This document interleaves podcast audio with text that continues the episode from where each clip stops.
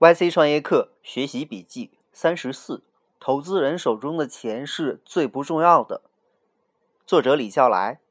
有钱才能投资倒是事实，但投资人的价值除了钱还有别的，而且钱可能是投资人最不重要的资源。经常听各路投资人吹牛，我们还是有很多资源的。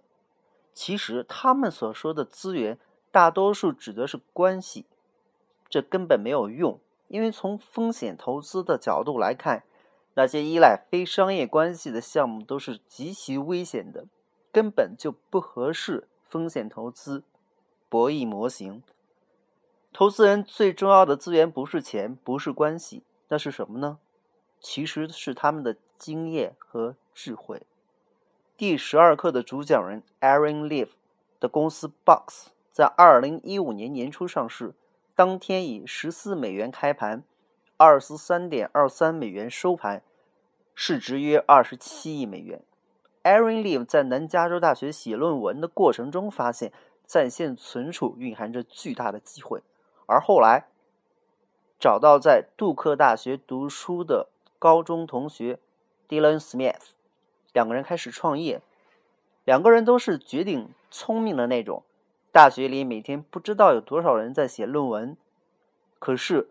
有几个在二十岁上下的光景里，就像 Live 那样，在写论文的过程中找到真正的商业机会呢？Smith 更酷，早期的启动资金竟然是他去在线赌博玩扑克赢来的。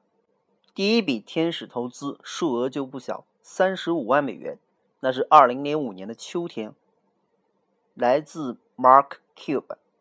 看看 Wikipedia 就知道这个是怎样的牛人了。二十四岁的时候，他搬到达拉斯 （Texas），第一份的工作是酒吧服务员。再后来到一家软件公司里做销售，直至被解雇，然后创办了一个软件公司，到最后竟然在一九九零年卖出税后赚了两百万美元。一九九五年，Cuban 又创办了 AudioNet。一九九八年更名为 Broadcast.com，一九九九年卖给雅虎，五十七亿美元。Live 在给 Cube 的邮件发商业计划的时候，Cuban 根本就不知道对方是谁，但很快就回复，很快就决定投资。这是个经验丰富的老鲨鱼，一定是嗅到了血的味道。虽然外界没有太多的故事报道，但可以想象。这位经验丰富的老鲨鱼陆陆续续救了 Live 和 Smith 多少东西？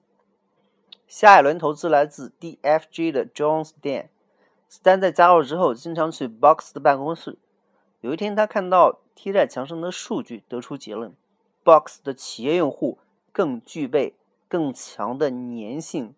于是开始不遗余力的把 Box 转向面向企业的服务提供商。